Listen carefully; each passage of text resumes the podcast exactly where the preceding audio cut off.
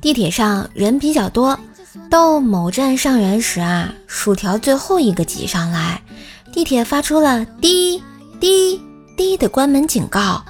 薯条左看了看，右看了看，然后退回了站台，眼睁睁地看着地铁门关门后缓缓离去。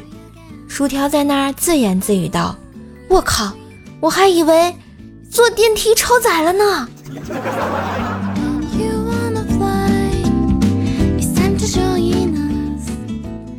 在啊，骗子越来越多。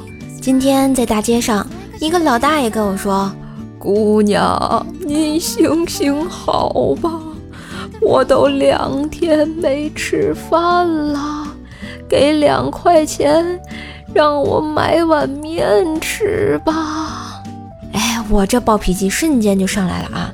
掏出四块钱，给我给你四块，你也给我买一碗，真是的。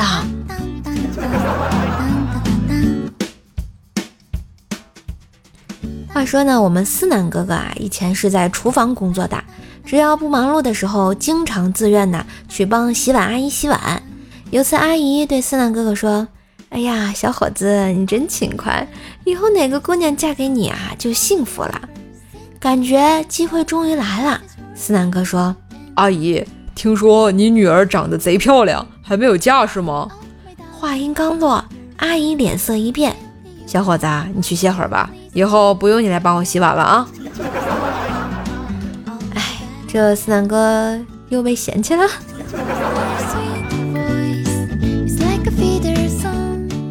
话说啊，冰棍嫂怀孕的时候呢，每天早上起来都会有恶心想吐的感觉。今天早上啊，冰棍嫂拿着镜子梳头的时候，忽然就捂着嘴想吐。冰棍哥说。哎呀，媳妇儿啊，你这长相自己都恶心，让我们怎么活呀？冰棍，你丫的，有本事别跑！啊！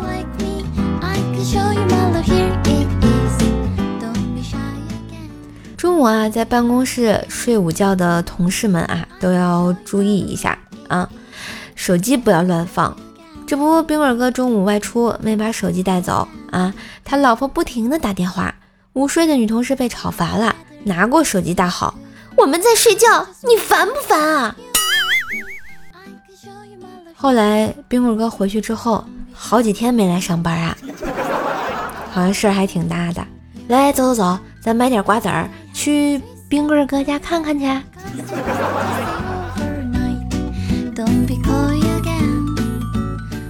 昨天啊，我妈买了一只母鸡，还没来得及杀，就放在厨房里。结果他刚刚竟然下了一颗蛋，竟然下蛋了！我的天哪！于是啊，我跟我妈一致决定再多留他几天性命。然后我妈就对我进行了现场教学：“闺女，你看啊，在关键的时刻送礼多么重要啊！” 学到了，学到了，新技能 get 啊！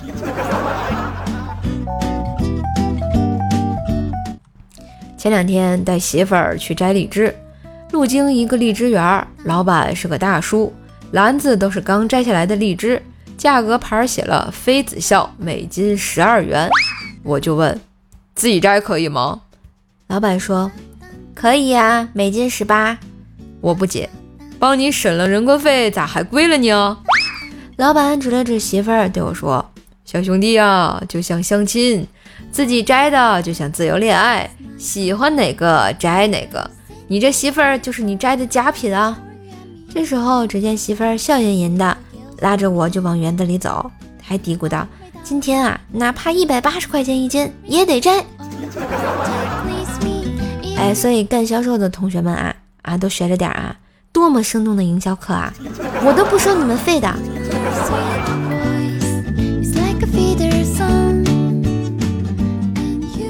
逛玉石市场的时候啊，看上了一个鹅蛋大小的石头，讨价还价半天，最终三块钱拿下。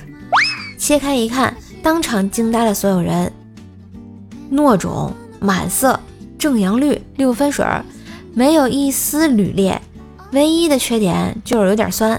老板说这也正常，缅甸的猕猴桃就是这个味儿。你过来，你告诉我这玉石市场上是怎么卖水果的啊？说出来，我保证不打死你啊！觉得段子不错，记得订阅，给专辑打个五星好评哟！当然也要为怪兽兽打 call，带主播上热门啦！